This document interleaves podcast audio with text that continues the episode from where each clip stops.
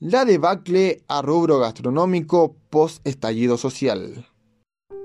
Octubre de 2019 es una fecha querida para gran parte de la población por el despertar de una serie de movilizaciones sociales. Sin embargo, para muchos rubros del comercio, lamentable. Por un sinfín de circunstancias que pasaron de la mano del Chile despertó, olas de manifestaciones pacíficas y violentas llevaron a Chile a enfrentar la mayor crisis social en las últimas tres décadas, lo que ha dejado desastrosas consecuencias en su milagrosa economía. Valparaíso no fue la excepción. A la luz de los diferentes acontecimientos, la miseria y el cierre de locales se hizo presente en el centro de la ciudad. Asimismo, miles de restaurantes extranjeros viven actualmente con la incertidumbre de qué pasará sin la ayuda del gobierno ni de los ediles locales.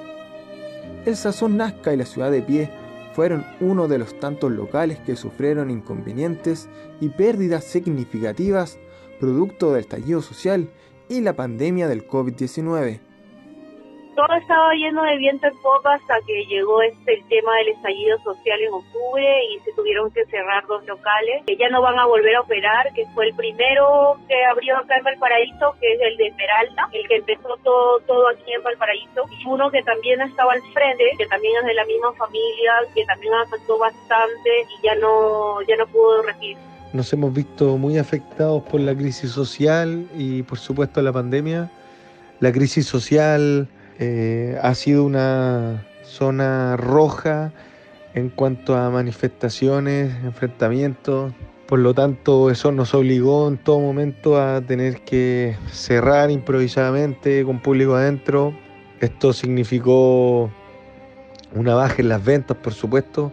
Asimismo, Marcelo Barraza, miembro del Consejo Municipal, nos da a conocer su postura respecto a estos vaivenes que sufrieron el comercio porteño.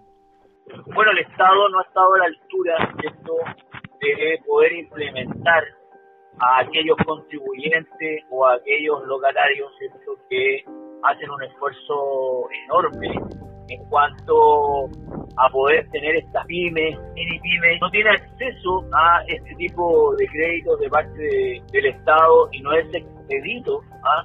Para poder eh, tener una cantidad importante eh, de inversión a través de créditos que regularmente lo hace el Banco del Estado. Por eso creo que tiene que haber voluntad política, por ejemplo, de un alcalde, eh, bueno, de un consejo municipal, de un intendente, de un gobernador y también de los core, quienes son los que aprueban finalmente esto, las platas que llegan desde el gobierno central. Mientras algunos locales tomaron las medidas y recuerdos apropiados, muchos otros comercios no pudieron dar abasto, perdiendo grandes sumas de ingreso y aumentando poco a poco el cierre de cortinas. La crisis fue en aumento y con el COVID-19 surgió nuevamente la preocupación ante el insuficiente apoyo del gobierno hacia el área gastronómica, en donde este rubro migrante presenció el abandono.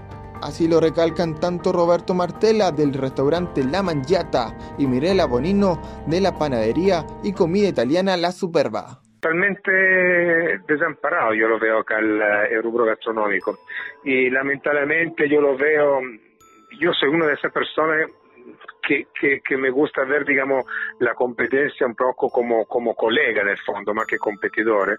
Y lamentablemente he visto que muchos van a quedar en el camino, definitivamente. O sea, son, son pequeñas empresas, pequeños empresarios que han agotado ya todo su moneda y, no tienen como para volver a abrir. Entonces, claramente las ventas ahora han disminuido un 40%. Ahora también que tampoco yo, yo decía un par de cafeterías y un par de kioscos del liceo y ya no tengo cafeterías porque esas y justo yo abastecía no hacen delivery y el que el colegio no están trabajando. Tengo sí o sí negocios que eran fijos, de sagrado para mí luna viernes y luna a las cafeterías no las tengo.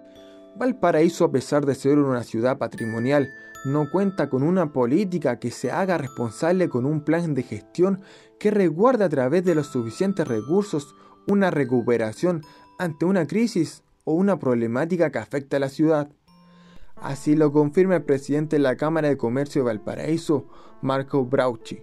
Desde el Estado que asuma el compromiso con un plan de gestión patrimonial que resguarde a través de los suficientes recursos y financiamiento la protección, la mantención, la recuperación y la difusión de un sitio patrimonial como Valparaíso. No existe eso. A pesar de resquemor de todo lo sufrido o las pérdidas conscientes en las que vive el área gastronómica en Valparaíso, existe una luz de esperanza para resguardar todo lo malo y que venga un remesón positivo. Tal efecto es que se terminen las cuarentenas obligatorias y la gente salga a consumir, pero de manera consciente.